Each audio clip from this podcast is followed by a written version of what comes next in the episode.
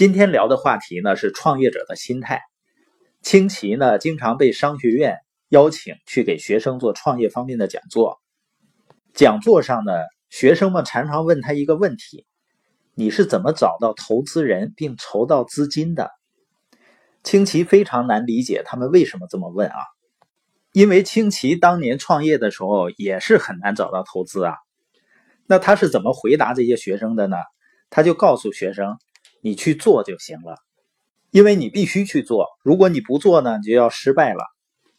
这个答案肯定不是大多数攻读 MBA 学位的学生想听到的回答，因为大多数人都想得到一个神奇的公式，一个秘密的配方，一个让他们马上就能成为百万富翁的商业规划方案。实际上，这是很多人的心态啊。就是他在开始行动之前呢，他就总想得到一个确定的答案。就像有的人谈到创业，在某个领域的创业，他会算呢，你那个成功的概率是多少？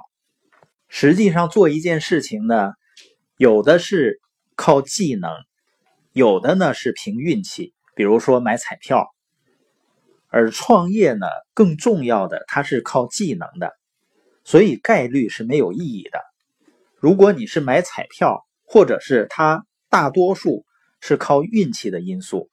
你可以去问一问它的概率究竟有多高或者有多低。清奇发现呢，这个答案呢，商学院的老师们好像听起来也不是很满意。为什么呢？因为这些老师们自己大多都不是创业者，但是他要教学生如何创业。他们如果是创业者的话，就不会这么迷恋教师这份稳定的工作了。所以说呢，创业者最大的特征就是行动。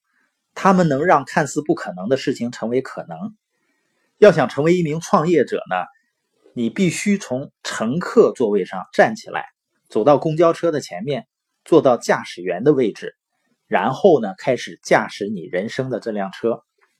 所以很多人认为呢，只有特殊的人或者有某种魔力的作用下，才能成为创业者。那在清奇看来呢，成为一名创业者并不是什么神乎其神。了不得的事儿，你只要行动起来，开始做就行了。据创业报告调查呢，说中国有百分之八十以上的人想要创业，也就是说，成千上万的人都梦想辞掉自己的工作去创业，去开办自己的企业。但问题是呢，对于多数人来讲，这个想法永远只是一个梦而已。为什么他们没能去实现自己的梦想呢？清奇有个好朋友啊，是一位非常优秀的发型设计师，拥有一双让女人变得无比美丽的神奇的手。多年来呢，他一直声称要离开，自己开一家自己的发廊。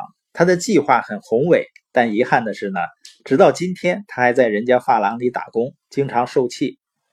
你周围有没有这样的人呢？整天抱怨老板，然后跟你谈自己的创业计划。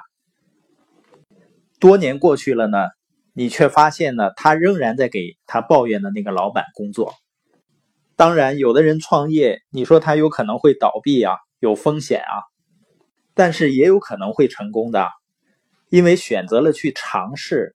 一个人就懂得勇气在生活中的重要性，发现和挖掘自己的才能，并用自己的才能为这个社会做贡献，这是一件很需要勇气的事儿啊。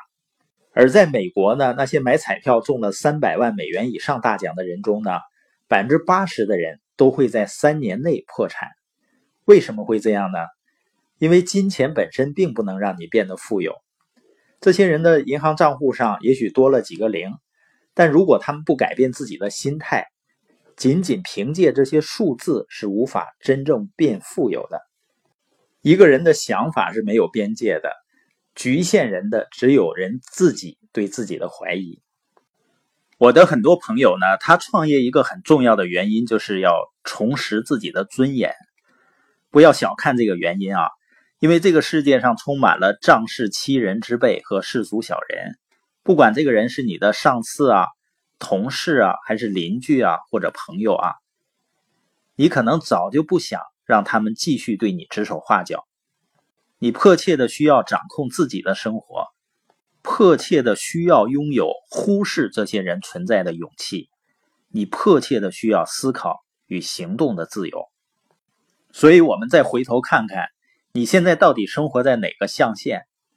那我们大概已经认识到了，从一个象限到另外一个象限意味着什么呢？不同象限所代表的不仅仅是不同的生活模式，更是不同的对待生活的态度。而创业者心态最本质的一点是什么呢？自己的命运是由自己决定。你要让创业成为现实，那抱怨别人和外界就没有任何意义了。当然呢，创业成功并不意味着说有一个好的生意，有一个好的生意模式，你就一往无前了。就像一个马车夫，他坐在玛莎拉蒂的跑车驾驶员位置，并不能让他成为一位赛车手一样。要成为赛车手呢，必须接受专业的技能培训和训练。最重要的呢，他需要有赛车手的心态。那二十一世纪的生意模式最大的好处。就是他所有的基础工作，别人都已经帮你做好了，你需要的呢，只是找一个有经验的人给你一些指导。